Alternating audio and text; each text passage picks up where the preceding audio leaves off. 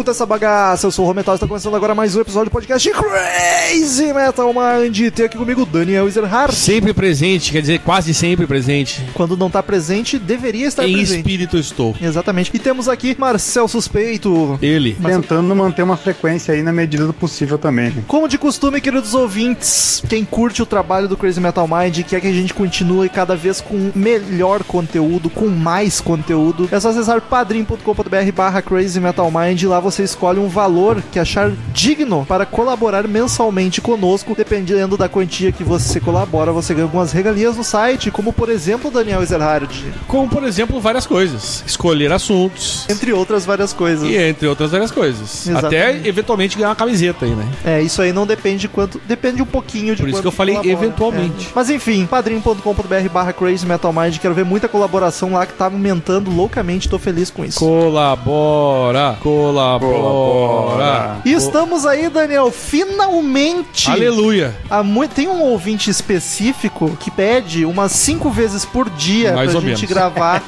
de Rolling Stones. O Douglas Utiyama. Utiama, Utiama. É o nosso japa, né? Mais um deles. Um dos japas do É. Crazy Metal Mind. Então, finalmente estamos aí gravando. Talvez ele esteja um pouco chateado pelo álbum ser mais lá do B, não ser um medalhão da banda, ou nem sobre a banda. Eu, se reclamar disso, aí nunca mais gravo de Stones. Mas a gente vai gravar muitos outros de Stones. É o primeiro, a gente nunca falou de Stones, a não ser em outros podcasts incitando, mas nunca teve um específico de Stones. É a primeira vez. Still Will! E eu, eu concordo que demorou, porque eu sou um, um fã de, de Rolling Stones e sentia falta, né? E Steel Wheels é um álbum que não é o dos principais álbuns dos Stones. Tem uma música, talvez, que seja conhecida do público em geral. E é mais ou menos. Não, mas também. ela é uma das, do- dos hits dos Stones, assim, sem louco. dúvida. Ó, E, mas o resto do álbum é bem desconhecido pra maioria das pessoas. Inclusive pra mim, que sou fã deles, né? Já conhecia outras músicas, mas não o álbum inteiro. Come on, come on, come on, give me fuel, give me fire, give me that which I desire. Way down inside. Crazy Metal Mind.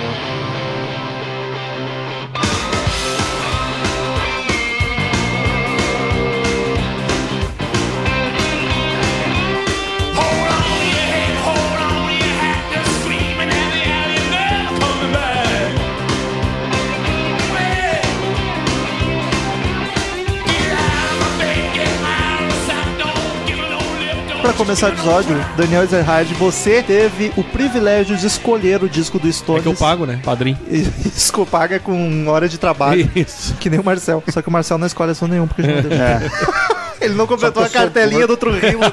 Daniel, por que tu escolheu esse disco? Cara, eu, eu, eu. Sabe que eu já fiz isso em outros álbuns que eu escolhi, né? Eu gosto de pegar uns lá do Bzão, assim. Pra apresentar pra a- galera. A galera conhece os conhecidos mesmo, né? A não ser que tenha uma aula, tipo Marcel, sobre The Wall, assim, aquela coisa, aquela aula magna. Ah, eu gosto de falar desses álbuns mais desconhecidos, eu gosto de aprender, porque a gente estuda pros álbuns, eu gosto de aprender e conhecer mais esses álbuns. E falar realmente de álbuns que tem gente que. Esse álbum que muita gente nunca nem ouviu falar. Certeza que muita gente nunca nem ouviu Esse- falar. Exatamente. Um aqui, com certeza. É. Esse definitivamente não é o Dark Side of the Moon do Não, não, não é. De que ano, Romulo? Vamos lá, né? Vamos começar aí. O disco saiu em agosto de 1989. 1989? E uma coisa que incomoda meu toque é que o Stones tem discos lançados em um lugar e outros não em outro. Depende do país, tem. é Então, o 21 nos Estados Unidos, né? Exato. E o 19 Na Inglaterra. na Inglaterra. Isso é uma coisa que. Mas por que isso? Cara, eu não sei, isso eu não, não estudei a fundo por quê. Provavelmente eles lançaram uns álbuns a mais nos Estados Unidos com umas coletâneas, sei lá, eu não sei, não sei te dizer mesmo. Enfim, é o 21 primeiro ah, nos Estados Unidos. Exato. Ele é o álbum, ele foi muito esperado, ele era muito esperado por ser a volta dos Rolling Stones, por quê? Quatro aninhos, né? Ficaram sem. Que Mick Jagger, que quatro, quatro anos hoje não é nada, as pessoas que antigamente lançavam ano em ano, né? Três anos. O Mas último é era o Dirty Work de 86. Mas é que por que, que foi esperada a volta? Porque eles tinham brigado, o Keith Richards e o Mick Jagger. Eles estavam separados, cada um tinha feito sua carreira solo. Uma das incontáveis brigas, né? E aí esse álbum foi esperado por essa essa grande volta dos Rolling Stones, que é uma banda de rock de clássico, é tipo um Beatles, assim. Então, bah, imagina, acabou o Rolling Stones, né? Muita E gente achou que eles iam terminar. até, aí- né? Exatamente. E tinham terminado, né? Até então. Não, eles não oficializaram, a banda acabou, eles só estavam no Mas é que aquela história, assim, cada um no seu trabalho solo, É. né? E ele foi muito esperado por, por ser essa volta. E foi o álbum que realmente uniu os amiguinhos de novo. Foi bonito isso. É um disco de reconciliação, olha que E a bonito. ideia, além de ser de reconcilia- reconciliação, era voltar ao rock and roll mais clássico dos Stones, já que pelos anos 80 eles fizeram muita coisa, como todas as bandas fizeram, muita coisa duvidosa nos anos 80. Muita merda, de repente. Ah, todas as bandas fizeram isso, né, cara? Tá, todas não dá pra dizer, mas quase. E aí eles, eles propuseram fazer uma coisa mais voltada pro rock and roll antigo dos Stones, Mas eles mesmo foram- com a roupagem Eles uh, nova. Foram com cautela, né? Não foi. Eu vou te dizer que o álbum vez. começou muito nessa vibe, mas depois ele foi voltando a ser mais estilo anos 80, assim. Tipo, vamos Mas tentar. foi- Não, não consigo. E essa foi a, a maior turnê da banda até então, né? Olha só. É, Essa foi uma turnezaça que durou acho que dois anos, cara. Foi uma turnê gigantesca Caraca. que eles fizeram. E obviamente na turnê eles não tocaram só esse álbum, né? Eles Sim. tocaram as músicas clássicas que eles sempre tocam, além de, de músicas desse álbum. E também é o, o, o, o baixista, o Bill Willman, sairia depois de gravar esse álbum. É o último disco Ele, dele. chegou a gravar, se não me engano, alguma coisa pro próximo álbum, que é de 94 94. e ele saiu em 93, parece, da banda. Ele foi desligado oficialmente em 93. Mas esse foi o último álbum que ele gravou. Então Mas- tem essas mudanças aí na banda, né? A saída do Bill Wyman, o, a, a re- reaproximação do Jagger com o Richards. E. Mas o, o Stones nunca teve assim um baixista oficialmente da banda, Não. né? Era sempre um contratado É. que. Mas o Bill Wyman é um cara que tocava muito tempo com eles, né? Sim, sim. É, os caras que evitam o erro certo, né? Vão sem baixista. Enfim, eu, eu, eu acho que é, o legal, acho que essa grande expectativa da volta dos dois, além de tentar voltar a ser um rock and roll mais clássico, foi o que acho que levantou, assim, chamou muita atenção. E sendo Stones, né, cara? Vamos combinar. O fato de Stones dizer, cara, vamos lançar um disco e estamos voltando, já é motivo pra dar um frenesi exuberante louco na galera. Tá É combinado. Stones, é que nem Beatles se dissesse, ô meu, vamos, só que o idiota morreu lá, né? Mas sabe o que, Aí não deu.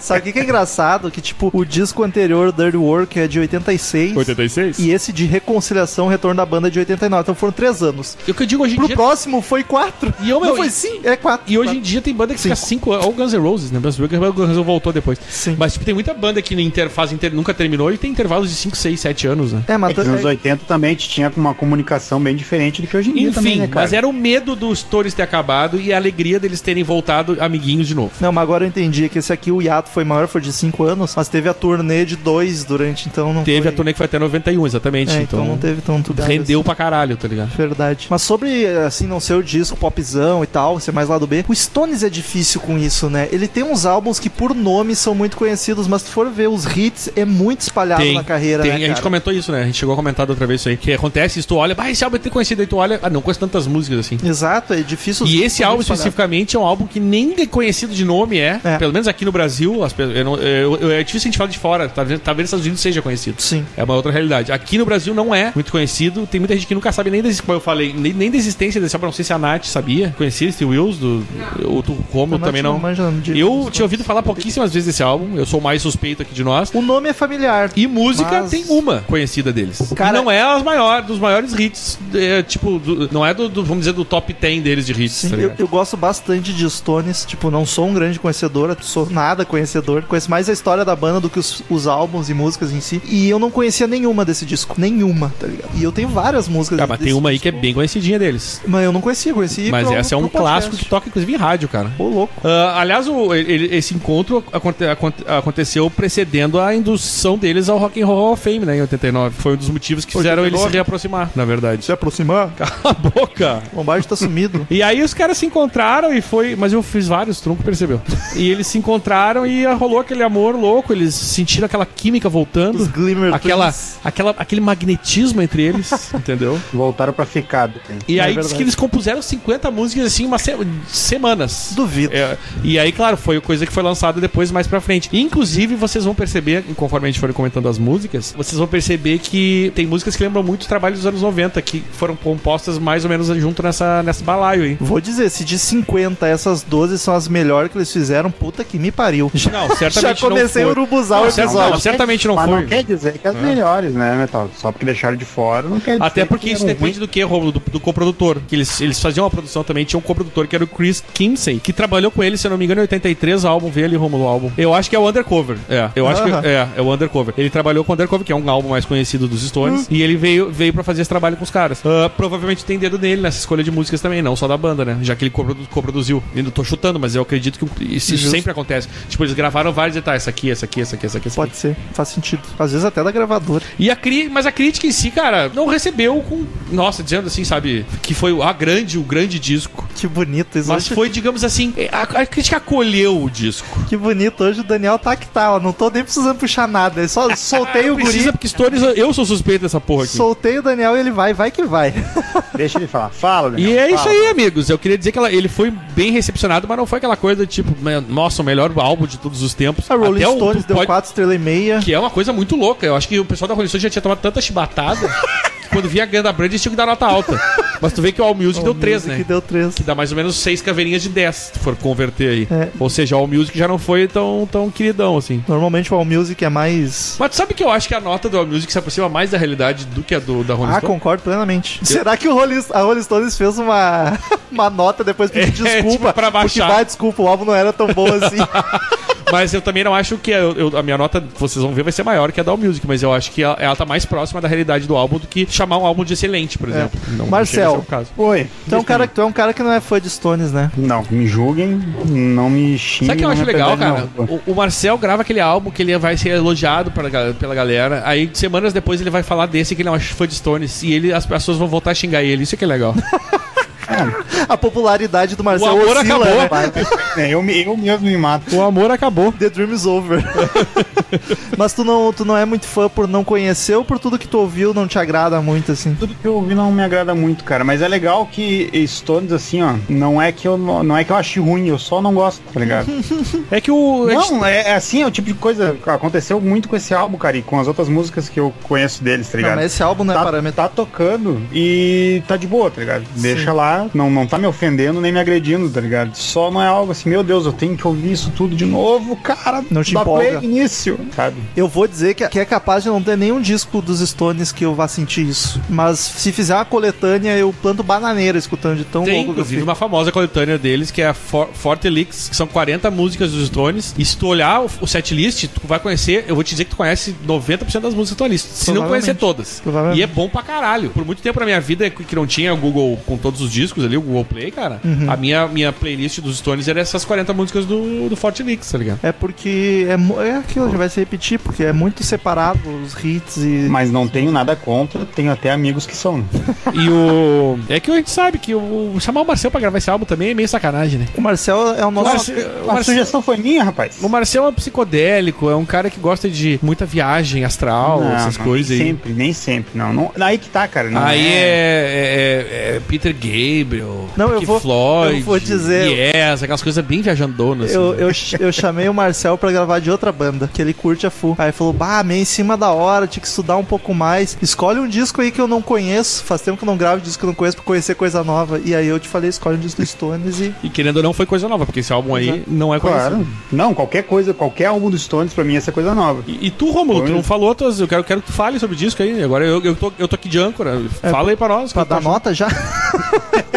Me, me, me, me aponta o que que... Não, cara. Sem falar das músicas especificamente, que falaremos em breve, né? Eu achei o disco bem fraco. Pra Stones eu esperava muito mais. Ele começou muito bem, até comentei contigo. Ô meu, se for assim, que pegadaço, que música marota, matou na primeira. E aí depois.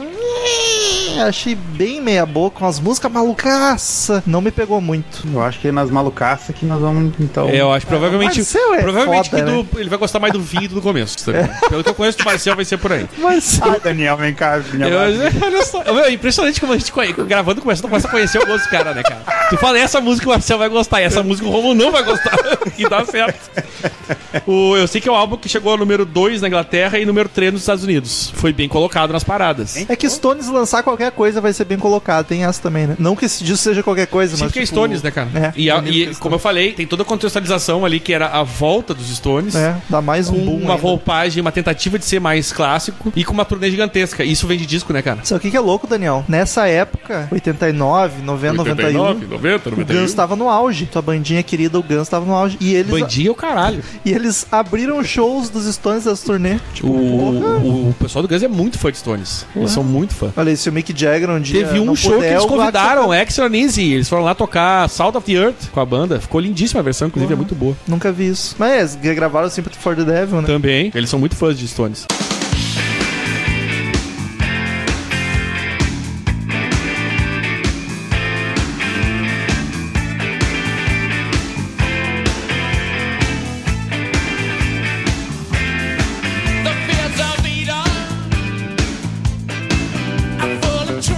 Eu não falei ainda a formação. Nessa época era Mick Jagger nos vocais, Keith Richards na guitarra, Ron Wood na guitarra também, Charlie Watts na É o bateria. clássico, né? A formação não é o, a clássica, Não, essa mas é já, formação- já é clássica pro Tatão. É, essa é a clássica, tempo. essa é a formação que a gente conhece dos Stones, né? Mas tu acha que o Ron Wood já é mais clássico que o Brian Ah, sem, Jones? Sem dúvida, sem dúvida. O Ron Wood é, é- hoje em dia é cara dos Stones, né, cara? E o Bill Wyman, nesse caso, a saída dele, né? É, era o baixista. Enfim, dos músicos desse disco, quem vocês acham que se destaca mais? Cara, eu vou te dizer que pra mim é o Keith Richards, cara. Eu não sei quem é que tá solando, porque o Keith sola também, não tem base os dois, solo. os dois solam. É. Mas eu acho que o Kit, porque o Kit compôs, compôs a maioria das músicas. E ele, e ele tem passagens de guitarra que ele faz que tu não vê muito comum dele fazer rápido, acelerado. Ele é um cara mais, é uma coisa mais bluseira, mais levada o som dos Stones, né? Já um parênteses, todas as composições foram do Mick Jagger e do Keith Richards. É, então, olha aí. E aí tem passagens de guitarra que são bem rapidinhas, tem aqueles solinhos rapidinhos que não é muito comum tu ver na carreira dos Stones, pelo menos dos grandes hits que a gente conhece. Sim, E eu acho que eu acho que as guitarras também se destacam nesse disco aí. pra mim também. Eu concordo também. Eu não sei quem é quem, mas as guitarras é o que mais chama atenção nas músicas. Olha aí, nós três concordamos. Uhum. Mas é que eu acho que ficou tão evidente esse álbum, né, cara? É, eu, eu, eu não conheço muito das outras músicas, mas eu achei muito evidente né, em algumas músicas mais ainda É, o, exato, o tem- empenho da guitarra. Tem certas músicas que ficam mais bem claras, assim, que, a- que a guitarra tá, tá chamando muita atenção. Até porque se for ver, são músicas assim, normalmente simples, e tem duas guitarras pra fazer, tá Sim. ligado? Então a guitarra tem um papel muito importante. Mas eu acho que, assim, num geral, é um disco que estão todos meio parelhos, com exceção do baixo, que eu acho que se aparece em uma que outra música só, o resto ele passa bem despercebido. Eu acho que eles estão todos muito bem, não tem ninguém que chame muito. As guitarras chamam um pouco mais atenção. Eu acho que sim, eu acho que é Mas isso. ninguém, o Mick tá show O Mick- como o- sempre. O, é, o Mick tá aquele, aquele climão dele sempre. Que ele, Charlie Watts mandando ver na batera. Que é o, é, o, é o baterista de jazz, né? É o cara, Cara, que tem é estilo de foda. jazz e toca com Stones. que eu não vejo ele fazer nada de absurdo, mas é muito boa a batera dele. Inclusive, a, a biografia do Keith Richards, ele paga um pau por Charlie Watts, um pau não meu, tem tamanho. cara. Todos os músicos, e não digo da banda em geral, pagam muito pau pro, Só que ele é bem técnico, então eu não entendi ele nada. é técnico pra caralho. Não, eu digo o Keith Richards na explicação do Ah, sim, tu diz a ele é explicação bem técnica, né? Eu não Sim. entendo É por porque ele é um cara jazzista, ele tem Sim. estilo de jazz, e, e qualquer cara que toca jazz é foda, né? A gente sabe disso. Inclusive, o, o Keith Oh. conta na, discogra- na, discografia, na biografia que os Stones já estavam começando e o, Char- o Charlie Watts já era músico macaco velho, tá ligado? Já tinha uma bandinha e coisa. Eles tiveram que pagar, contratar o Charlie pra ele vir pro Stones, tá ligado? E se deu bem o homem, né? Porque hoje em Exato. dia tá todo mundo cagando dinheiro. E isso a gente sabe porque a gente lê a história da banda, lê biografias. A gente não se baseia num filme de uma gravadora. Cutuquei. Cutuquei é ótimo. Fica aí pros ouvintes só que entenderem. Como assim, cara? Enfim, esse disco foi do. Ele, ele, dia 9 de janeiro de 1990, ganhou duas vezes multiplatina. Foi o, foi o, o top aí, o multi, que eles chegaram. Duas vezes multi. E, enfim, chegou nesse. nesse. no ápice aí, foi esse aí. E foi rapidinho, cara. Demorou um ano aí pra ele. ah, Nem um ano, porque ele foi lançado em agosto. Sonoridade, a gente já Eu- deu uma pincelada. Vou pegar uma cerveja. Foda-se. Pega ela pra mim também, então.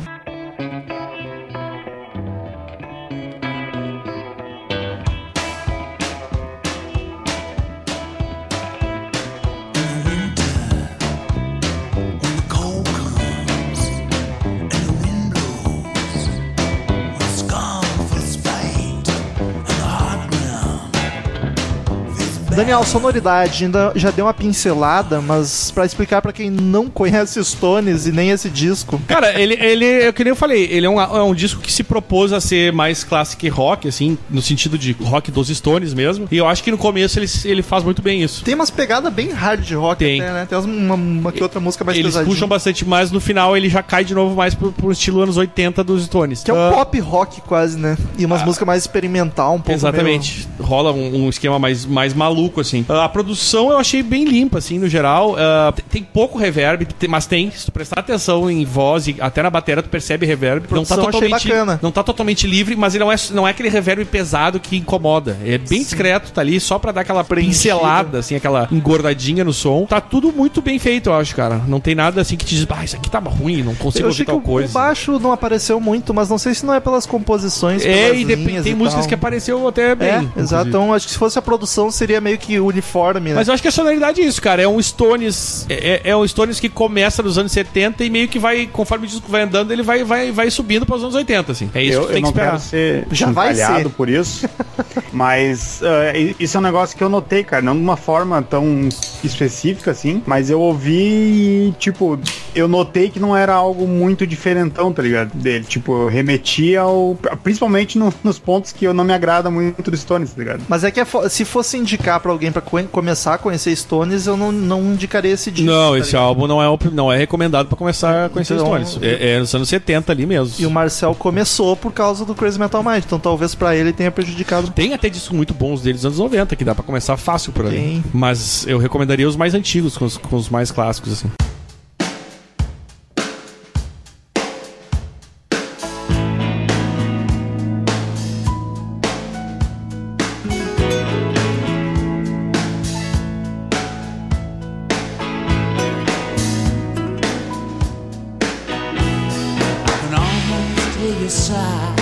Enfim, a capa do disco, amigos. Remete ao nome, né, cara? Que são rodas de aço, né? Steel Wheels. É uma coisa que lembra a roda e, e- e também lembra um pouco. Parece que tem um parafuso no meio, mas tu vê que é uma coisa de metal, assim, sabe? É pra passar uma coisa de aço, assim, uma... mas não são rodas. É uma coisa meio retorcida. Parece um LP, né? Eu acho que é pra Parece ser um um LP LP. meio retorcido. E aí tem as rodas, sei lá, acho que é pra remeter ao nome, mas a, a concepção da capa eu não achei ó, a explicação de por que, que ela é assim, cara. Nem quem fez. Mas eu acho que é pra remeter um LP com roda, né? Mas vou dizer, se é roda, essas rodas não giram. Não, não giram. Elas estão tudo presas ali, inclusive. Parece Aí tem os dentes também, né? Eu não sei exatamente o que, que, que, que, que é pra ser isso aí, mas é. Remete ao nome, assim, do álbum, né? Ela não é uma capa feia, mas é uma capa whatever, assim, tem nada É. demais, né? É meio ok. Fa- Meio ok. E também não é das, legal. das clássicas icônicas dos Stones, né? Faz o Passa serviço. bem longe de ser daquelas mais Mas vou dizer que eu gostei do nome da banda, o álbum ali em azulzinho ali em cima, achei É. agradável. agradável. O disco tem 12 canções. 12. Vamos, uma Quanto tempo por dura o álbum aí? Tu tem ideia? Eu não me lembro. 52. 50 e poucos. Olha aí, ó. 53 minutos. Marcelo estudou, hein? Olha aí. Sim, foi a primeira coisa que eu vi. Quanto tempo eu vou ter que Olha ouvir isso aqui? Foi a 52, Ô, meu, não, dá tá pra, bom. não dá pra derrubar o Marcel aí. Vamos, vamos fazer o tu mesmo. Enfim, depois de fazer podcast comentando 26 músicas, 12 dá pra fazer, né? Isso, isso é foda, porque abre um. Mas é, se virou parâmetro, tamo fudidos. É, né? fudeu.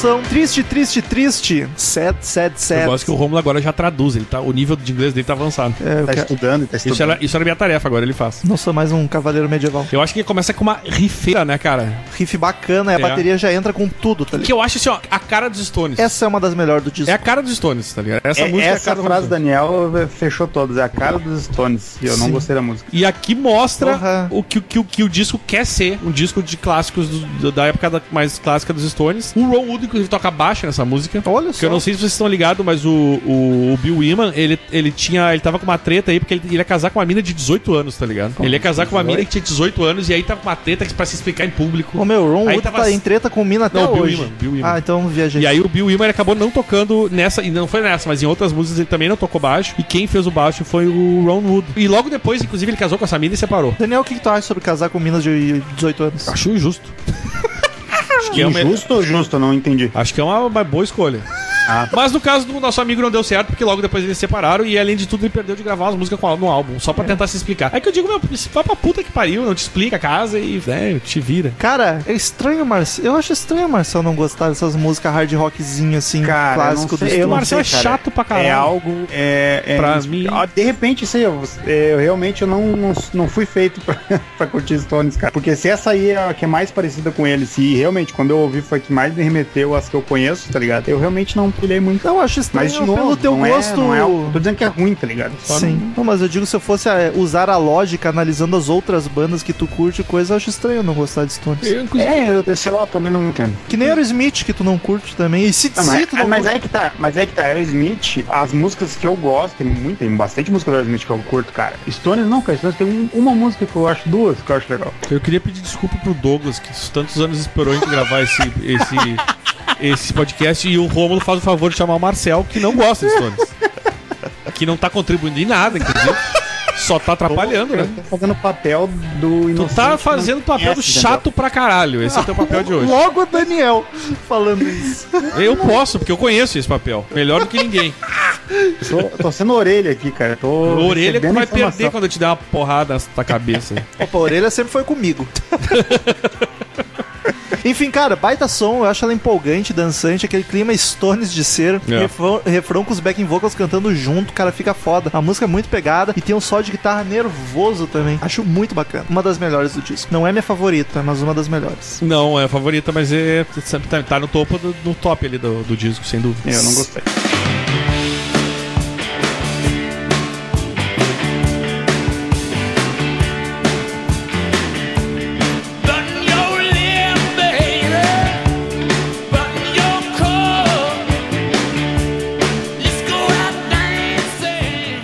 Segunda canção, como diria Marcel, um turbilhão de sentimentos.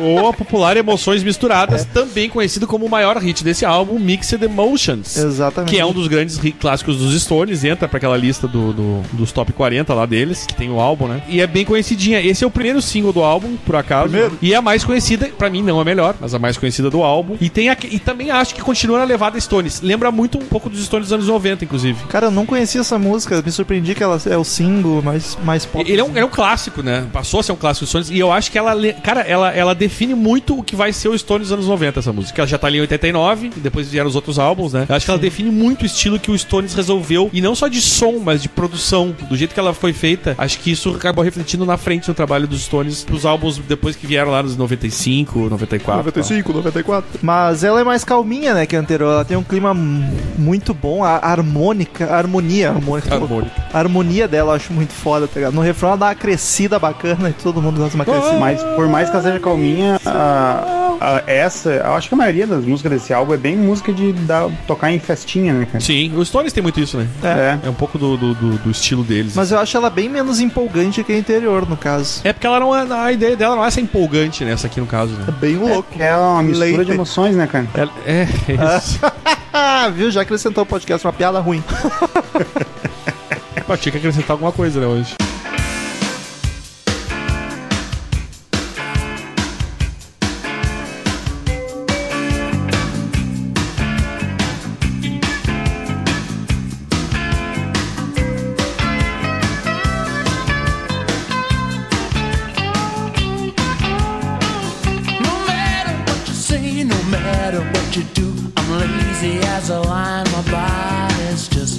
Terceira canção, Terrifying. Aterrorizante, cara. Olha só, guitarra muito Stones, cara. Muito Stones essa guitarra. Isso é curioso, Rom. Sabe o que eu anotei, cara? O quê? A minha anotação foi assim, ó. Eu achei que mudou um pouco o clima aqui já. Sim, mudou o clima. E, e o fica mais anos 80 e eu achei o som que sai da guitarra muito parecido com o que o Clapton faz nos anos 80. Cara, pra mim lembrou Dire não o estilo da guitarra, mas o. Isso depois vou tentar que eu vou falar. Olha que bonito. Mas não o, ti- Não, o estilo de tocar, mas o som, o tipo É, de- o timbre. O timbre lembra muito a guitarra que o Clapton usava nos anos Aquela 80. guitarra limpinha, né? Mais assim, crem, crem, crem. Exato, tá sem distorção. Isso, e, le- e lembra muito assim esse estilo. É, e, e essa tecladeira aparece mais e o baixo finalmente tem um certo destaque da Dá um oi. É, dá um oi. Vem dar oi pras visitas, tá ligado? Por favor, disso. Mas é o, Mas depois volta pro quarto. o dedilhadinho da guitarra me lembrou Dire Straits bastante. O solo total, total Mark Knopfler. Enfim, ela é uma música sensual, tá ligado? Mick Jagger cantando na manha, ela tem bastante elemento, tem percussão, a tecladeira, tem É aí que entra mais esse tipo anos 80, sabe? Que é aquela mistura É um de som grandioso que os. Stones faz, né? É. Bota um monte de elemento e coisa, eu acho bacana. Aí já começa a fugir da, da proposta inicial ali que vinha, que era ser classicaço, né? Exato. Não que não seja uma música boa, mas acho que em relação à proposta de ser mais parecida com o antigo, muda um pouco. Eu, acho ela- né, eu não acho ela ruim, mas eu acho a menos bacana das três primeiras. assim, Eu acho que sim, dessas três é que eu menos prefiro, eu sei. Exatamente. É, eu, já, eu já acho que o álbum vem crescendo, assim, tipo, pra mim, que sou. Vai entender. Vai pegar o- entender. Não sei, cara, é um mistério pra mim. Não sei. Foi de Tá, prog, desliguem né? o Marcel aí, faz favor. Quanto, quanto mais maluco o álbum for, menos É. a Não, banda. cara, não, não fala isso, cara. não, é verdade, é verdade, bravo, não é sim. verdade, Aceita cara. que é verdade. Cala a boca. não é. e-mails, por favor, dizendo que é verdade, ouvintes. Vocês conhecem o Marcel. Marcel ficou bravo. Não é. Foda-se, tem que ficar mesmo. Álbum favorito do Marcel do Pink Floyd é Uma Guma. Tá explicado. Porra. Cara, muito claro. A Nath aqui, ó, mentira, defendendo. Vai lá com o Marcel, então.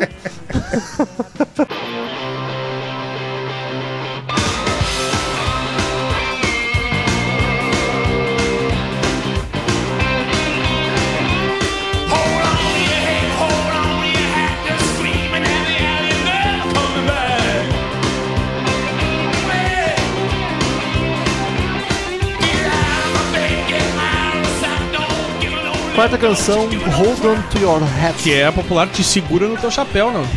Ou segura o teu chapéu, né? É. Cara, essa guitarra já vem com a distorção loucamente. Eu acho que a música é um hard rock, inclusive. Cara, ela começa muito pegada e rápida, né, É, cara? ela é a mais pesada do disco, eu acho. É, eu acho que sim. De é distorção bem, isso forte. ficou bem evidente. Ela é meio diretona, assim, pegada, acelerada. Ela tem até solinhos de guitarra entre o estrofe e o outro, É, tá ligado? Esse que eu tava falando no começo, cara, que, me que eu comecei a perceber que a guitarra tava muito a fuder nesse álbum. Porque o, o- riff é bem acelerado, e tem passagens de guitarra com solinhos que é. É, entre é o uma coisa estrofe que tu e outro. vê nos Stones. Não é aquele momento solo. Não, não é solo, é, só só um- é uma passagem. uma frase. É, uma- um, um fraseado de guitarra. Sim. E é bem isso aí. E é uma coisa que isso aí, isso aí é muito incomum de, de tu ouvir no- nos, É. no- nos grandes clássicos dos Stones, entendeu? E qual dos dois que faz isso aí, tu sabe, né? Cara, eu, eu sei. chutaria que é o Keith Richards, mas esse é um chute mesmo, porque eu não sei. Aí precisaríamos de um fã suspeitaço É, de Stones. ah, tipo o Douglas. O Douglas provavelmente Douglas, sabe. o Douglas, se não mandar e-mail pra esse episódio, a gente corta relações. E, e sendo ou não o- o Richards ou o Ron Wood, de qualquer jeito mostra uma faceta que as pessoas não estão acostumadas a ver neles, né?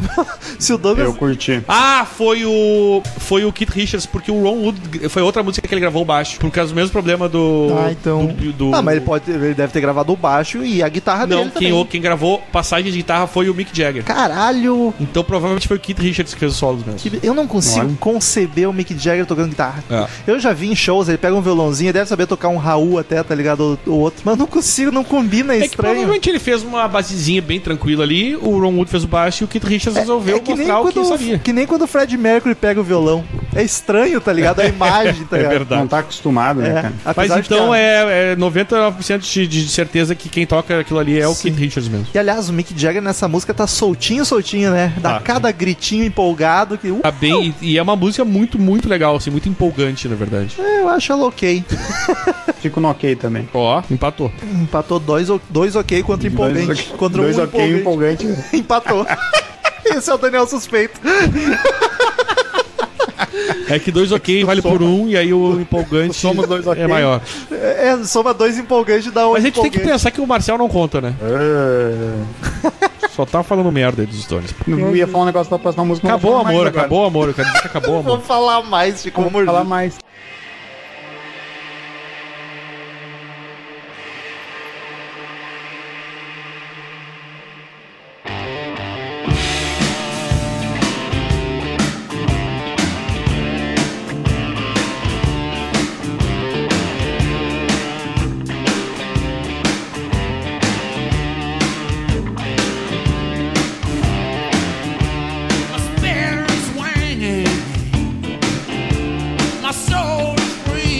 Canção, Hearts for Sale. Corações à venda. Coração Vou falar igual. É melhor música oficial. Ó, melhor música do álbum. Olha só, do álbum. cara, quem diria? Cara, essa música chama pra um discretíssimo blues, né? Ela é Um mais- blues rock, eu diria. ela não é mais blues, rock. swingada, exatamente. Ela, ela parece aquele clima mais lounge. Lounge é muito, Tá ligado? nossa, muito baladeiro. E aqui eu acho as guitarras muito bem trabalhadas. É outra Cara, que é, tem- é onde eu, é- eu anotei, cara. É a música que eu mais gostei das guitarras nessa música. É, então, olha aí, ó, viu? Agora eu comecei, agora pode falar, Marcel, de novo. Tá autorizado. Daí, daí só me usa quanto quer, né? É óbvio, é assim que funciona a vida. Mas eu, eu- eu anotei que o baixo e a batera estão levando a música na manha e eu coloquei que é uma música malandra, daquelas que faz a pelvis mexer, tá ligado? Meu Deus, a pelvis Cara, só ó. Muito foda. O refrão eu acho a melhor parte da música. Os backing leve- levemente atrasados em relação ao Mick Jagger, tá ligado? O Mick Jagger fala a frase, logo depois vem o, o backing encerrando. Eu acho muito bacana, é um efeito bem interessante. E eu conheço pouco, mas baseando nesse álbum, é que eu achei o vocal do Mick Jagger mais diferentão, assim, nessa música, cara. Diferentão. Eu acho que tem umas bem, É, cara. bem Eu não achei nada diferentão, pelo menos. É que não- talvez porque tu não É, conheça que não, muito. é, é, eu- do que eu conheço, né? Não É. é aquela coisa caricata das outras músicas que é Sim. as mais top dele. Tem Acho umas- que de repente até isso que me incomoda um pouco, cara. Não curto muito o vocal dele, sei lá. Ai, meu Deus, a cada vez ele se afunda Cara, eu mais. até ia falar que o- Mick É Jagger. bom é o Roger Waters, né? Mas eu ia comentar que o, o Mick Jagger, ele não é um grande vocalista, mas eu acho muito boa a voz dele, cara. Exato, eu curto não, demais. Ele é um cara muito afinado. Eu nunca vi ele desafinar. Não falei Ao é vivo ele é, afinado. ele é afinado pra eu caralho. Ele, a voz dele é muito boa, agradável. Ele consegue passear por desgraves, agudos. A voz muda. Pelo ele, Brasil. Ele tem uma certa... Ai, meu Deus. Ele Soltaram tem, ele tem uma certa variação no vocal dele, mesmo que não seja extensa, extensa que tipo ele cantar muito agudo ou Sim. muito grave, mas ele tem uma variação vocal que dependendo da música que ele faz, que eu acho bacana. Eu gosto bastante. Tem umas que eu né? quase não reconheci que era ele, se não fosse o jeito de cantar.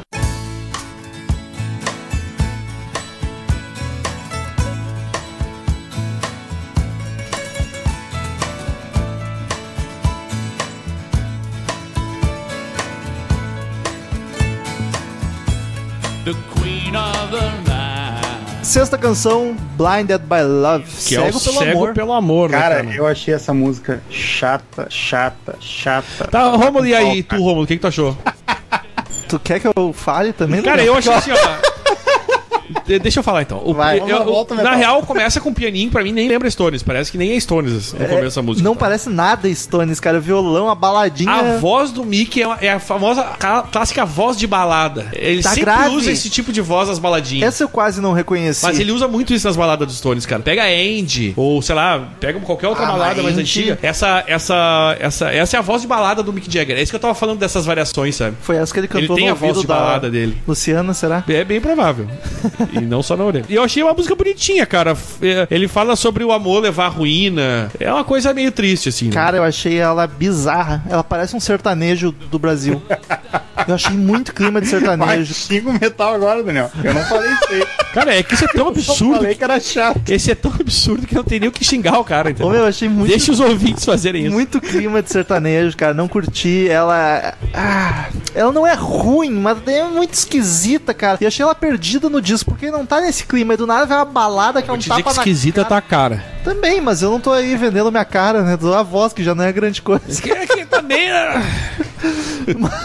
Mas eu acho que ela tá perdida no disco, assim, não tá, sei lá. Me pegou de surpresa e não foi, um, não foi gostoso. Eu, eu achei a pior do álbum, assim, cara. Eu tenho umas que eu acho pior. Ai, ai, ai. Ai, não tem algum outro podcast que quer gravar sobre Stones aí? Alguém me chamar, hein? Sei lá, eu troco o disco, de repente, se Tu vocês nunca, estiverem ouvindo. tanto Me chamem aqui. né? Ah, eu, por favor, cara. Puta, olha. E, e de preferência que o Romulo não tivesse também. Pelo amor de Deus, hoje eu tô aqui no. Não, eu, tu que escolheu esse tu, disco, eu tô até cara. sem vontade. Tu, tu me acaba Tu já. tinha uma discografia, Pode acabar, pode acabar. tinha uma discografia gigante Vamos na ler os mão. e-mails, então? E dê pau no programa de novo. Vai chutar o estabilizador aqui agora. Vamos, vamos pros e-mails, quem sabe?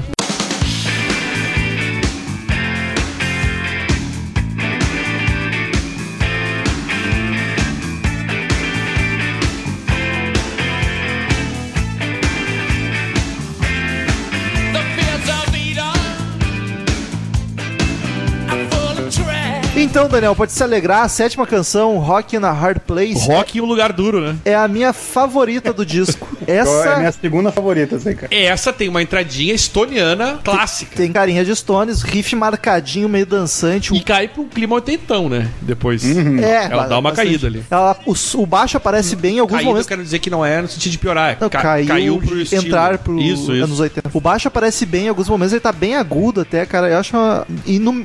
é foda mudanças, tá ligado? No meio a música muda, fica mais melodiosa, uma coisa linda, cara. Sim, cara, eu, eu acho muito legal isso aí. É, o segundo single do álbum. Depois de Olha Mixed só. Emotions, esse é o segundo. E, cara, isso é uma coisa que eu notei, Romulo. O baixo, eu acho que se destaca, tem, ele tem um groove. Setentista pra caralho. Sim, e ela rola até um princípio de solo de baixo. É. Que a música dá uma parada, o baixo bum, bum, bum, e Ele aí... foi lá e botou a mão nas cordas dele. Não, não, não. não, não. Não por acaso, essa música era pra ser homônima. Era pra se chamar Steel Wheels. Olha e só. acabou se chamando Rock na Hard Place. Pedra e o duro lugar. É, rock e um lugar duro. E, cara, ela muda, fica mais melodiosa no meio. E no final ela muda de novo, cara. Ela faz umas paradas muito a fuder. É uma das mais grandiosas do álbum e acho que é minha favorita, assim. Eu vou dizer que não, não, não, não é tá entre as minhas favoritas do álbum, mas é uma, é uma, uma boa música. E aí, pra finalizar, tem as minas cantando de arrepiar uns backing vocal fodão. Tem uma Curti coisa que muito. os Stones sabem fazer é escolher backing vocal, né? É, eu ia dizer, eles têm bastante isso, né, cara? Eles Na minha, muito. na minha memória tem que as músicas deles têm muito disso. Eles Cara, têm muito de show pegar os backing vocal, Me minas foda pra caralho. Give me shelter. Puta que o pariu. Ah, que ele que canta com a, coisa linda com a aquela mina aquela música, Meu cara. Deus do céu. Ah, o, o, o Marcelo Give me shelter tu deve conhecer, né? Sim, conheço. Tá, que essa música é porra, é Ah, demais. aquela cara. mina cantando. Me, fa- me faz um filho. até com vontade de cantar isso aí dançando aqui agora.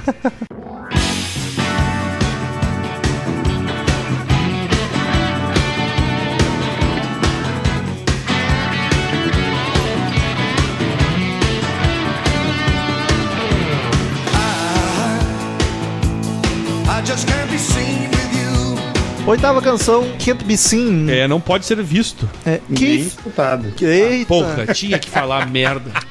Keith Richards cantando, veja você. Aí que eu acho que já começa. É, é, essa eu acho bem datada nos 80. Ela é muito popzinha. Aham. É porque, é, exatamente. Então, olha só, todos concordando. Achei o estranho. tecladinho tá eu acho que o, o videogame. vocal do Kit ajuda a dar esse clima. Mas acho estranho que não tem ninguém nos Stones que é mais blues que o Keith Richards. Mas nesse E- caso não e tem ele nada de cantar blues. essa bem É. pop, tá ligado? Bem Ele dançantinha. ajudou a criar Eu vou também, dizer que eu não sou muito fã dessa música, pra mim até Também. agora é uma das mais fracas. E ela lembra muito as passagens de guitarra aí sim da Straits. Me lembrou Olha muito da Também Nossa, não achei, notei, também não achei. notei, Mas mas- eu, eu falei brincando, eu, eu gostei dessa música. Não, eu não achei ela ruim, mas eu acho que não, ela não é das melhores do disco, pra mim não me agrada, não me agrada muito, acho que é por causa da, da voz do Kito, esse clima mais oitentão e o mas é, essas passagens que lembra da Straits eu acho bem bacana da guitarra, assim. Sim. Que eu gosto da Straits, eu não sei se vocês sabem disso, nunca gravamos sobre, inclusive. Como não? Já tem, Deveria. tem Já dois gravamos? episódios da Dire Ah, tem, é o, como é que é Tem o do dois? violão Tem, dele? tem, tem. tá Tem o da banda e tem o do O Brothers do in Arms. Brothers in Arms, é. É. o da banda, eu lembro lá que a gente tinha gravado, na real. É muito episódio, 200 e lá vai pedrada. Quase 300 já. Olha só que bonito.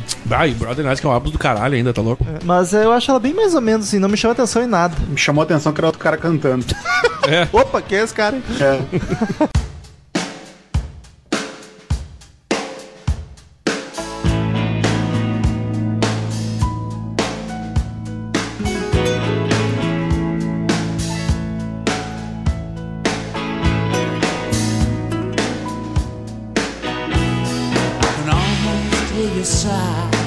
canção, Almost Hear Your Sigh. Quase ouço Achei você bonito. suspirar.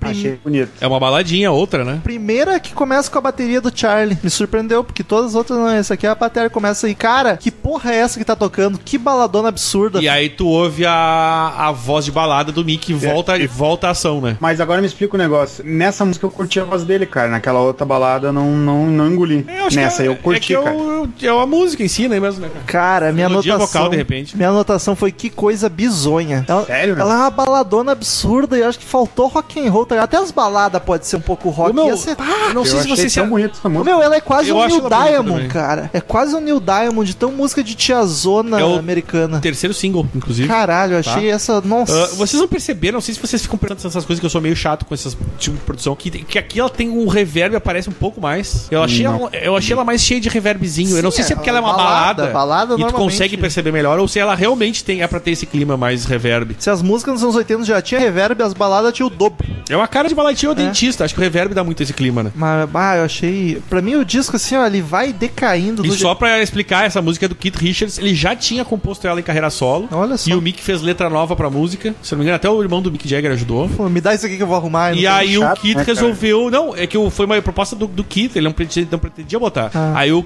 o Mick Jagger fez as mudanças e ele achou bacana. Pô, quem sabe então vamos botar no disco essa música aí. E aí rolou. Não devia, aqui. Não devia. Não, devia sim, tá bonito. Mas a pior do álbum pra mim, já que eu já tô falando mal, é a décima canção.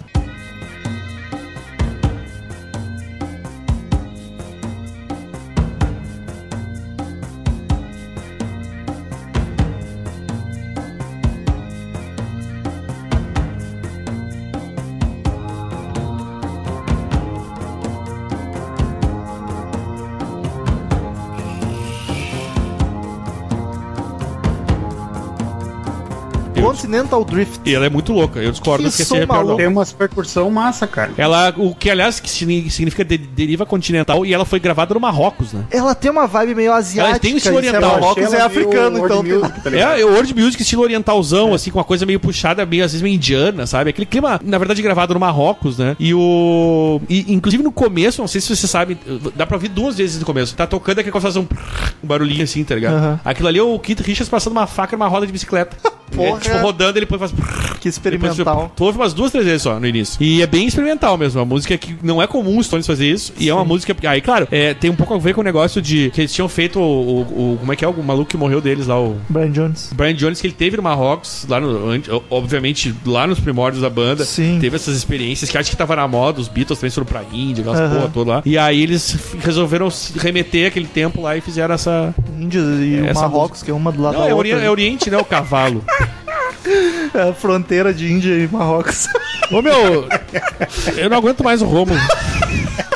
Para, Daniel, me dá um abraço, nós vamos comer um pão com alho daqui a Tá pouco. quente hoje, não vem me abraçar. Enfim, cara, achei que música bosta. Essa é a única que eu achei bosta do disco. Eu não cara. achei bosta, cara. Achei, não, não, não achei rock, baita música, mas não achei ruim Não, também, cara. tá Achei bem bacana. longe de ser bosta essa música. Eu achei que o Stones tava malucaço. Viu? Agora xinga o metal, Daniel. Mas já chegou. Ah, eu já xinguei, não aguento mais. É, tá. O Marcel quer incitar. a Quero, quero violência. porrada.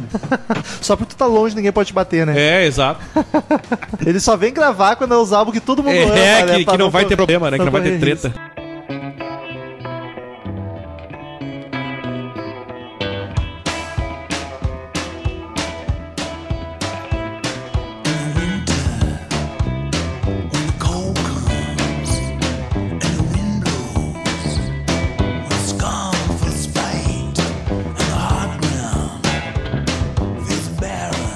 Décima primeira, Break the Spell.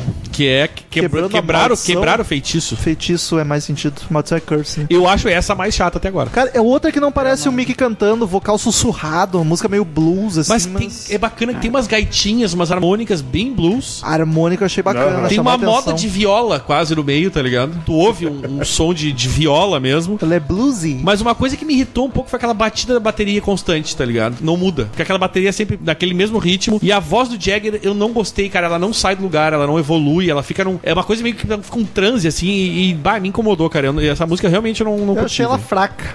Eu Fraquíssima, mas... Essa eu posso dizer que é a única do disco que eu posso dizer que eu não curti mesmo foi essa música. Eu quero só dizer pros ouvintes que eu tô tra- chateado de finalmente estar gravando de Stones, uma banda que eu gosto bastante, e ser esse disco, tá? Reclamem com o Daniel. Ah, assim me sinto quando gravo de Queen com vocês. Pior, Flash Gordon e... Ah, mas também, né? Hills of the E World. eu não gravei. Eu só gravei Flash Gordon. O pior disco, cara? Ah, Uma das bandas... Uma das bandas favoritas do cara, tá O ligado? cara grava o álbum mais cu, né, meu? Que merda.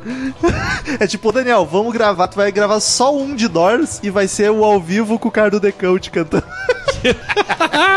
Mesmo assim, não se compara com o Flash Gordon, tá Não, ligado? meu, não tem como. Desculpa, mas olha, periga ser o pior álbum que a gente vai gravar na história, eu acho.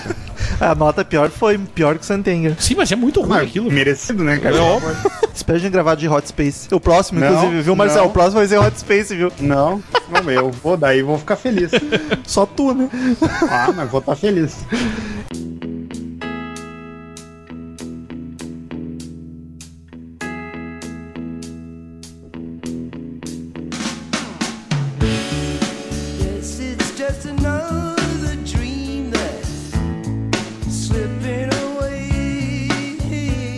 Décima segunda e última canção, Sleeping Away. Slip it away! Gostei, Que ligado? Gostei. Que é escapando, né? Tipo, isso tá- o bagulho tá escapando ali mesmo. Justo. Gostei. Richard, Encerrando o Richards cantando Keith de novo. cantando, né, cara? A música que não acrescenta muito também, mas não é ruim. Mais uma baladinha. Não é ruim, quero dizer que não Cara, é ruim. Melhor fechar com essa do que o anterior. Sem dúvida nenhuma. É, o, o Keith parece um bluesman cantando, né? A voz dele é fraca, assim, dá umas falhadas. Tem uma voz meio le- rouca, é, né? Fica Ele é mais. legalzinho. meio de- Quem tomou 3 litros de uísque e fumou 8 carteiras de cigarro. Provavelmente deve Mas não é assim o dia a dia É, dele. Exato, é por isso. E aí, esse é o climão do Keith Richards. Mas eu acho ela uma música bem genérica. Eu acho que, mas assim, eu não acho ruim, entendeu? Eu acho que ela não acrescenta em nada, mas ela não chega a ser uma música ruim. Concordo. Quem sou eu pra julgar o que, que acrescenta alguma coisa, mas não é ruim.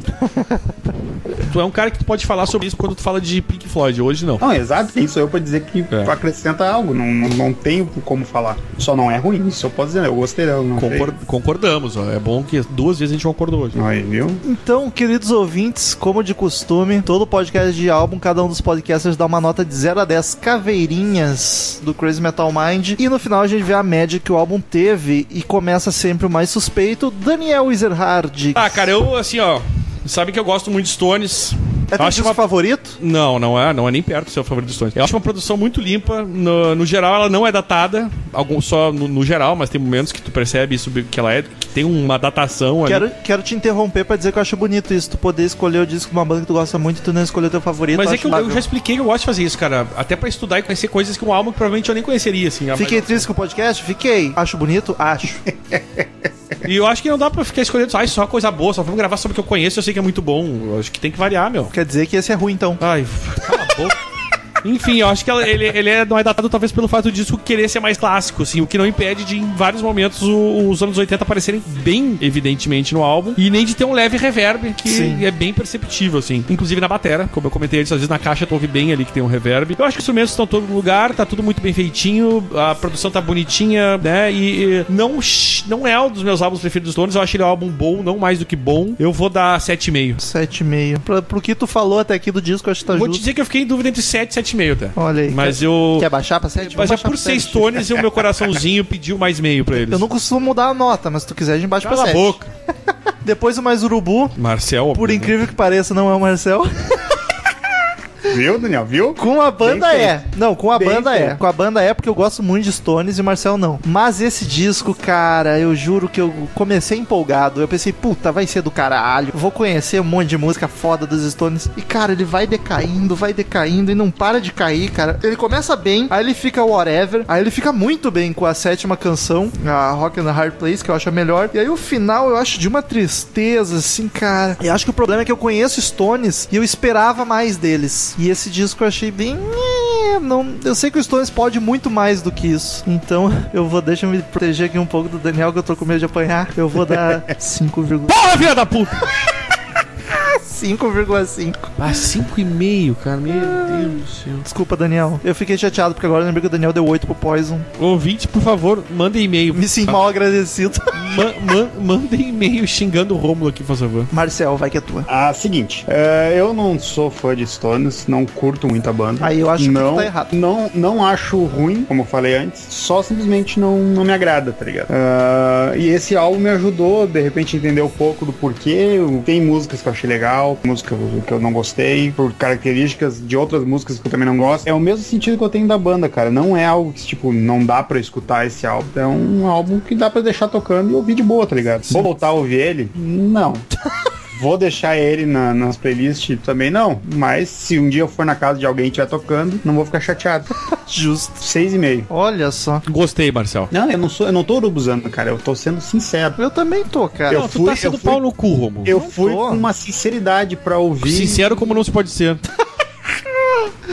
Pode ser, aí, aí eu gostei. E o disco termina com a média de 6,5, a nota do Fica com um conceito chamado regular. E eu vou dizer que, na moral, tá bem justo. Eu acho que 7 é da mais justo. Pro padrão Stones, né, não é acima da média, Daniel. Não, é um álbum bom. 7 é um álbum bom. Eu não acho ele ruim. Eu acho ele nem regular. Eu acho que é um bom álbum. Mas não é um álbum pra mim nem muito bom, nem é ótimo, nem excelente. É um bom álbum bom, tá ali, entendeu? Mas é como eu digo, cada um com a sua opinião. Tanto é que a minha nota refletiu o que eu acho do álbum. Eu acho que é um álbum. Ó, viu?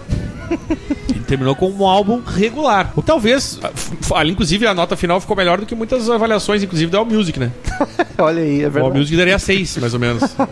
Por isso que eu digo que se aproximava muito mais do que o All Music tinha dado do que os 9,5 que a, Rolling Stone tinha dado, por exemplo. Sim. Acho que ela foi muito mais realista do All Music do que a da Rolling Stone. Obviamente, na minha percepção. É que a Rolling Stone é suspe su suspeitona por causa do nome Rolling Stone, Eu Rolling sei, é, eu sou muito. Tô, eu sou muito, não. Eu tô muito afim de ouvir a opinião do Douglas, cara. Porque eu é um de Stones. e eu Douglas realmente não sou o muito Renner, curioso, viu? cara. o ouvinte. Tenho muita curiosidade de saber o que que ele. O que, Ah, que o ele acha, Renner acha não? desse álbum. O Douglas gosta também bastante, mas não sei desse disco. Não, mas eu tô falando do nosso Sim. ouvinte mesmo. Mas nosso o- ouvinte Douglas Uti, eu não sei falar. Utiama. Utiama, se ele não mandar e-mail pra esse episódio, a gente vai ir lá no padrinho e vão cancelar a colaboração dele. A gente vai recusar aceitar dinheiro dele. E nunca mais vai gravar de Stones, né? É, nunca mais Stones. Enfim, ficamos agora com as sábias palavras de Cid Moreira. Ai.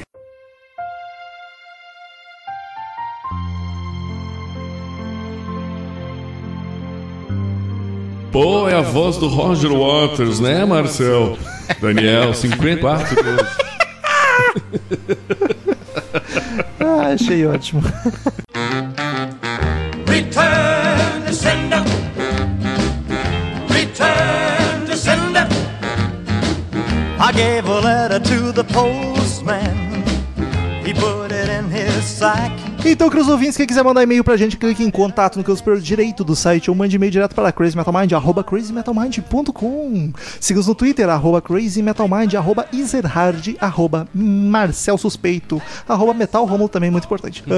As- Curta na fanpage no Facebook, facebook.com.br Crazy Metal Mind. Nós estamos postando postagens, que é o que se Post- faz com postagens, é postá-las. Postando postagens. Muito bacaninhas com aniversariantes do dia, ah, acontecimentos, tá bem bacana. Tamo o mês inteiro já fazendo isso, então ah, entra na fanpage e marca lá pra te receber as notificações, senão é foda. É. Assina o iTunes, só pesar Crazy Metal Mind no iTunes dá 5 estrelinhas e é sucesso, acho que vamos, né? Ah, pra quem não tá sabendo, tá rolando texto, três textos por semana no, no site, então entra lá pra A ler. gente divulga também no Twitter, no É. Facebook, só no Instagram, não. No Instagram são os fotos do dia. É, e o podcast eu boto lá também. É. E também temos notícias agora no Crazy Metal Mind. As principais, as mais relevantes a gente tá postando no site. Então, se tu quiser ver só o de importante que é quando tá acontecendo É, no rock. Só fala de importante. É. Não, aí, não, aqui não tem fofoca, entendeu?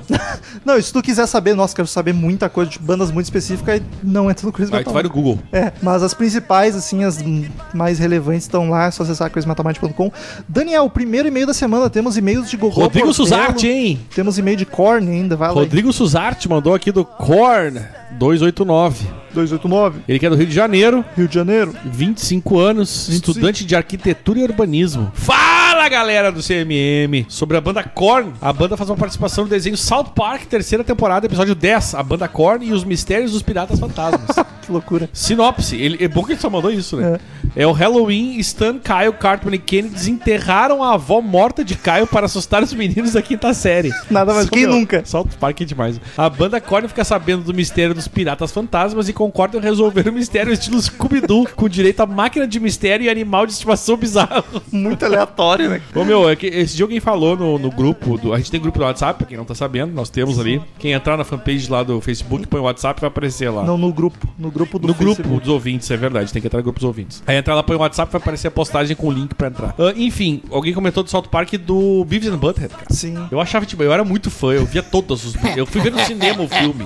Pô, teve filme do Beavis and Butthead. Não, teve filme do South Park. Não, teve filme do Beavis. Eu fui ver no cinema. Caralho, eu nunca vi. Teve filme do Beavis and Porra, Butthead. tem que ir atrás. Enfim, eh, valeu, Rodrigo, pela, pelo, pelo, como é que é, pela informação sobre o. South Park e o Korn aqui. Próximo meio de Clênio Oliveira. Clênio! Episódio 291. 291? Bom momentos pessoal de merda que fazem essa bagaça. Cara, isso foi o corretor, né? Provavelmente. Mas o que, que seria no lugar de momentos? Bom. Bo- bom. Não sei. Me chamo Clênio Oliveira, 27 anos, Recife, Pernambuco. De Recife. só. Acompanho vocês há quase três anos, mas Três? só agora resolvi cair da, sair, Sair, das sombras. Nunca pensei que teria um episódio dedicado a essa banda, que ele tá falando de Gogol Bordel, que sofre muito preconceito dos Headbangers, porém é uma das bandas mais loucas e cheia de atitude que conheço. Venho acrescentar algumas curiosidades sobre eles. 1. Um, a banda foi formada nos Es- Estados Unidos. Todos eram imigrantes. É cada um de um lugar diferente do mundo. Ó, informação que foi uma das primeiras que a gente falou no podcast. É, se ele Mas, tivesse ouvido. Mas é bom repetir porque tem gente que não prestou atenção no É podcast. verdade. Segunda, não sei se é verdade, mas dizem por aqui que depois da banda tocar aqui em Recife, em um carnaval, eles provaram da cachaça e fizeram uma música dedicada a ela. Eu faria o mesmo. Nada mais justo. Bom, é isso. Desculpem se falei alguma merda e gostaria de indicar uma banda da Mongólia chamada Teneger Teenager Calvary. Calvary. Não sei se era pra ser teenager, mas está escrito Teenager Teenager Calvary. E tchau. Cara, o cara ouve Gogol, Gogol Bordello e conhece uma banda da Mongólia. Né? Olha, meus parabéns, Clênio. É um hipster do rock and roll. Jesus. Vai daí, Danico. Christian William Vnauzoski. Olha o russo. Ele que é de Ponta Grossa, no Paraná, Rússia brasileira, né? Nada mais o Vanal... É. E ele falou aqui do Gogol Bordello. Fala, seus loucos! Me chamo Christian, 32 anos, colorado desde 91. O cara tá no Paraná e vai citar o trabalho de ser colorado. Um time que agora descobriu-se que falsificou documentos prestes para ir para a Série C do brasileiro. Denúncia. Parabéns. É, tre- treta louca hoje saiu. Né? Ele diz aqui colorado desde 97, aspirante a programador nas horas vagas e neste momento batendo o pé no chão ouvindo o Gogol Bordello. Não conhecia essa banda ímpar, que quando ouço me sinto naquelas tabernas dos hobbits bebendo canecas de chopp e rodopiando descalço com a hobbit no meio do salão. E os pé peludo dela, né? Né? Estou ouvindo a banda nesse momento naquele agregador de música daquela empresa de dominação mundial e não consigo parar de pensar que o vocalista é Afonso Solano imitando Arnold Schwarzenegger. Que, que- que referência, hein? Não, o Afonso imita direto e fica muito engraçado. Mas o som é muito bom. Sobre o episódio, excelente trabalho novamente, divertido e informativo. Muito obrigado. E, e não volte para sombras. Já havia mencionado que estava em uma maratona do CMM, mas tive que dar um tempo, pois estava me afetando mentalmente. a nossa também, viu? Acontece. Eu e o Daniel estamos numa maratona de CMM há sete anos. E tá, e tá bem afetado. Maratona a gente, toda tá, semana. a gente tá bem afetado. Trabalho em uma empresa chamada KMM e eu já estava atendendo o telefone com CMM, Christian Bom Dia. KKK, diz ele, né?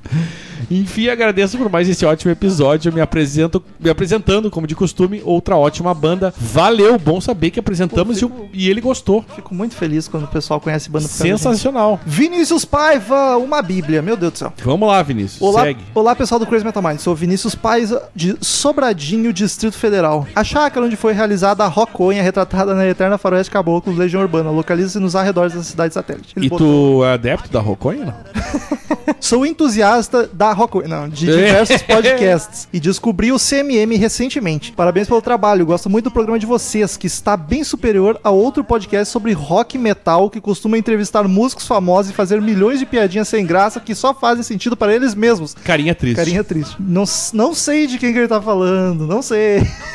De fato, o CMM é o Nerdcast do Metal e um dos melhores podcasts brasileiros. Estou ouvindo os episódios sem ordem específica e por isso gostaria de acrescentar Destacar. destacar alguns pontos. Eu tá dando a dislexia do álcool já. CMM 213, Bruce Dickinson. 213? Foi o primeiro programa que eu vi, mas senti falta de comentários a alguns pontos relevantes da carreira do mestre. O DVD triplo Anthology, lançado em 2006, 2006. que contém todos os clipes da carreira solo, como comentários do Bruce, além dos shows Dive Dive, Da- Dive, Dive Live, lançado em VHS nos anos 90. 90? Um show da turnê do, na minha opinião, controverso Skunkworks e a filmagem do álbum e a filmagem do show do álbum Scream for Me Brasil. Scream for me, Brasil! Dentre outras pérolas, esse Brasil saiu português, não saiu gringo. Brasil! Brasil! Brazers. Brasil! A participação de Bruce no show e deve. Ah, é o primeiro e-mail, eu vou ler. Fiquei com pena. A participação do Bruce no show e DVD da banda brasileira Tribuzi, com o registro da execução incrível na versão orquestrada de Tears of the Dragon, além da participação dele em uma faixa do álbum Debut. Sobre esse show gravado em SP, contam-se várias histórias, inclusive que o Bruce tocou bateria em algumas músicas no Bis. A menção a mais, um prof- mais uma profissão que o Bruce exerceu, que foi de radialista. Ele apresentou o programa na BBC britânica no período de 2002 a 2010 2002, 2010? com entrevistas e muito rock metal, rock barra metal. Infelizmente o site da rádio não disponibiliza os arquivos de áudio. Ô, triste. A citação ao lançamento da coletânea The Best of Bruce Dickinson, que incluiu um material raro e duas músicas inéditas, incluindo a denominada Broken, tá rindo inéditas, né? Que é uma das melhores faixas da carreira solo do nosso ídolo. Então, cara, ouvinte novo, então não deve saber. A gente nos podcasts não comenta DVDs, não comenta ao vivos e nem coletâneas. A gente só fala dos discos de estúdio, nem EP falamos também. Porque senão a gente vai ficar gigante. Então a gente É, foca só nos é discos de impossível. estúdio certinho. A gente até comenta como é que a banda é ao vivo, mas não comenta de DVD ou disco ao vivo. Outro podcast aqui que ele comenta é o CMM 234 do álbum Awake do Dream Theater. Episódio fodástico. Vocês comentaram que o Dream Theater nunca tocou o Space Divest ao vivo, mas tocaram sim na Along for the Ride Tour de 2014, turnê que inclusive comemorou 20 anos do lançamento deste álbum. A canção fez parte do setlist. O show deles aqui em Brasília foi fantástico, não só por ter 3 horas de duração, mas também porque ganhei um sorteio no Facebook para participar do Meet and Greet e conhecer a banda. Puta que pariu! Teve gente pagando 500 mangos para isso. Além desses, ali- aliás, a da Space Divest a gente falou errado mesmo, mas já teve teve ouvinte co- ah, corrigindo nos e-mails daquela época. Além desses, dos episódios que mais gostei, destaco o do Megadeth com o Gaveto de Mulheres no Rock especialmente o que abordou o rock de Brasília, olha só. Desejo vida longa e próspera e espero um dia poder ouvir um episódio sobre o Camelot, minha banda do coração. Quem sabe eu me candidate a participar? Esse candidatado pode, não sei se vamos chamar. Nós nos vemos em outubro no show do Halloween Poa, ou não, Stay Metal. Bah, cara, se eu quero muito ir nesse show do A gente Halloween. podia, né? Tomara que eu consiga credencial. credencial. Talvez agora a Abstract lembrou que a gente existe, quem sabe role. Valeu, Vinícius. Continue mandando e-mail aí. Gostei. Ele que é o Rodrigo Nunes. Mandou aqui, eu voltei agora pra ficar. Ele botou cidade estado VCA. Não sei Eu onde não é que é sei o isso. que, que é isso. Eu não lembro Se é. explicar, seria bom. Ah, deve ser sigla de aeroporto, mas vou saber. É, não conheço, sigla, não sou piloto, tá ligado? E, e aí, pessoal, tranquilos estão? Que casts lindos! Agraciaram meus ouvidos durante o trabalho. Já elogiei a Nath no grupo do WhatsApp pelo fato de ter sido host e aquele cast me lembrou de umas coisas da infância. Ele reclamou da leitura de e-mail da Nath, agora tá elogiando. né? Minha mãe mostrou o rock e devo muito a ela. Olha aí. Bon Jovi e Tio Oasis, cadê cast? Olha aí. Minha mãe Tá. me ensinou a lidar com a morte. que isso, Eu só cara? fiz essa porque é inédita. Essa Book foi... 7 The Cranberries e devo lhes dizer que existiam umas cantoras que eu curtia muito a voz entre Emily e Enya.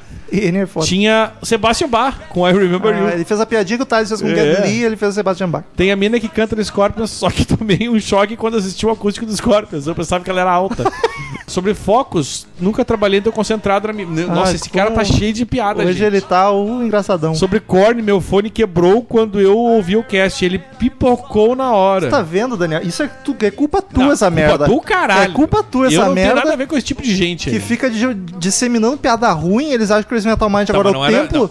não, é é, o templo da piada ruim. Hoje no grupo do WhatsApp falaram que se não faz piada ruim no grupo ele é expulso. Olha no que, que a gente se tornou, Daniel. A gente é referência de piada merda. Então eu vou seguir aqui as piadinhas do Rodrigo, né? Sobre a banda dos ciganos, não sei como é na região de vocês, mas na minha os ciganos têm dinheiro porque eles são tipo agiotas. Quais as chances desses músicos também serem com isso bancarem seus sucessos? Mas é isso e cadê Machine Messiah? Pra que suspense? Olha só. Mas cobra lá do Andreas Kisser. Por favor. Se o Andreas Kisser vier gravar com a gente, a gente grava uma Machine Exatamente. Messiah. Não precisa nem ser o Andreas, se for o Eloy, já me contou. É, tá valendo. Próximo aí de Fábio Garcia, ele que é de São Bernardo do Campo, São Paulo. Assunto tirando o atraso. É bom lá atrás. É bom. Fala, casters. Tempão que não manda e-mail. Eu podia fazer um comentário para todos os podcasts que eu ouvi desde o último e-mail que mandei, mas vou ficar só com alguns dos mais marcantes, pro e-mail não ficar gigante. Primeira coisa, fico feliz por ter voltado a ser padrinho dessa bagaça. A gente fica mais ainda. É pouquinho, mas é de coração. Tá Cara, bom. se cada um dos ouvintes doasse um pouquinho, não precisava procurar emprego. Sobre o último podcast, não achei que ia ver um CMM de Gogol Bordello tão cedo. Mano, que banda. Dá vontade de sair pulando no meio da rua. É uma discussão do Rômulo, praticamente, que ele daria, né? Mulheres no rock. Meninas que ouvem esse podcast, continuem rockeando, bangueando, mochando e simplesmente fiquem curtindo. Ou simplesmente fiquem curtindo no canto, se é o que querem. Usem camiseta de bandas, mesmo se conhecerem pouco, se é o que querem. Mesmo sem os pseudo-homens da bancada, o podcast foi muito bom. homens eu achei sacanagem. Também achei Eu chato. não sou obrigado, tá? Muse, acho uma baita banda e tal, mas Daniel, obrigado por apresentar Carly Rose Sonclair. Sonenclair. Sonenclair. Canta É- muito. Essa menina canta muito. Parei o cast no meio para ouvir as músicas dela e até esqueci que tava ouvindo o cast. Desculpa, Rômulo, não era minha intenção. Achei chato. Pink Floyd, The Wall. Marcel, fa- Marcel, faz um filho em mim. Cara, depois desse, po- desse podcast, o Marcel já deve estar com uns 30 filhos espalhados pelo mundo.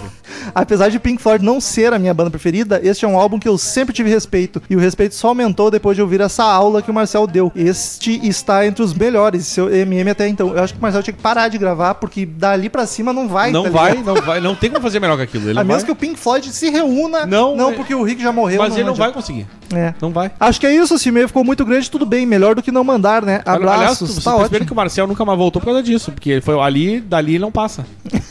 Ele, Ele- ele alcançou o limite. Ô, Daniel, ele gravou o de hoje. de Rolling Stone. de- depois desse que a gente tá falando, ele, Ele não vai voltar não vai mais. voltar mais. Aí- até porque a, a participação desse, desse foi muito bosta aqui. Não, tô brincando. Não, você se cutucar o podcast inteiro. Vai daí, Daniel, o último da semana. Felipe Santos, também Felipe o é Felipe. Ele que é de Santa Catarina, nosso vizinho aqui. Gogol Bordello. Saudações ao nosso host, fundador de Roma, Rômulo Metal, e ao nosso amigo bipolar Daniel Easy and Hard. É nova essa, nunca ouviu Ah, também. ah, ah. Tudo certo com vocês? Tudo ótimo. Certamente não lembra não, mas eu sou o punk de cabeça aberta que há um bom tempo atrás mandou um e-mail elogiando o programa e sugerindo que falassem de bandas que mesclam folk, folk no sentido de música folclórica com rock, como no caso do nosso querido Gogol Bordello. Curte ba- bastante o cast e tenho duas informações para acrescentar. Acrescente. No caso do nome da banda, em uma entrevista no Jô, disponível no YouTube, Assisti muito Eudine bizarro. explica que o autor Gogol, embora genial, morreu virgem e daí vem a origem do Bordello. Achei ótima a explicação. Esse cara é realmente ele é genial, né? Muito bom. O álbum de nome escrito em alfabeto russo conta com algumas músicas das músicas clássicas de outros álbuns, mas cantadas em outro idioma. Russo? Ucraniano? Deve ser. É, pois é. É tudo a mesma coisa. Até vale a pena conferir pra quem é fã. Olha, quem diria. No mais, só tenho a agradecer o trabalho de vocês e continue apresentando novas bandas para essas pessoinhas que insistem em ficar a vida toda ouvindo a mesma coisa que eu vi aos 15 anos de idade. Alô, Carlos! Isso em meio a tantos outros fatores é uma das coisas que ajuda o rock a morrer e vocês em meio a tão pouco são um dos fatores que ajuda a manter o rock Olha aí. vivo. De nada, rock. Fica novamente rock. Fica novamente como sugestão outras bandas que mesclam folk com rock. Gotham Gallows, folk faroeste com punk rock. Flogging Molly, folk irlandês com rock. Inclusive conheço o Flogging Molly, já ouvi. É bom? No Google Play, é bem bacana o som. Foi uma das sugestões de folk que eu dei esse dia, inclusive. Fiz uma listinha ali de folk e de Flogging Molly. E e Yes Ma'am, músicos de rua com influência de um rock clássico de New Orleans. Essa aí eu só conheço Flogging Molly e recomendo. Então as outras, se, se é o padrão aí do nosso amigo Felipe, deve ser bom também. Deve ser. Valeu, Felipe. Então, queridos ouvintes, muito obrigado pela companhia e mais uma semana saborosa. Até semana que vem, outro podcast sensacional. E. E. Tchau! Tchau!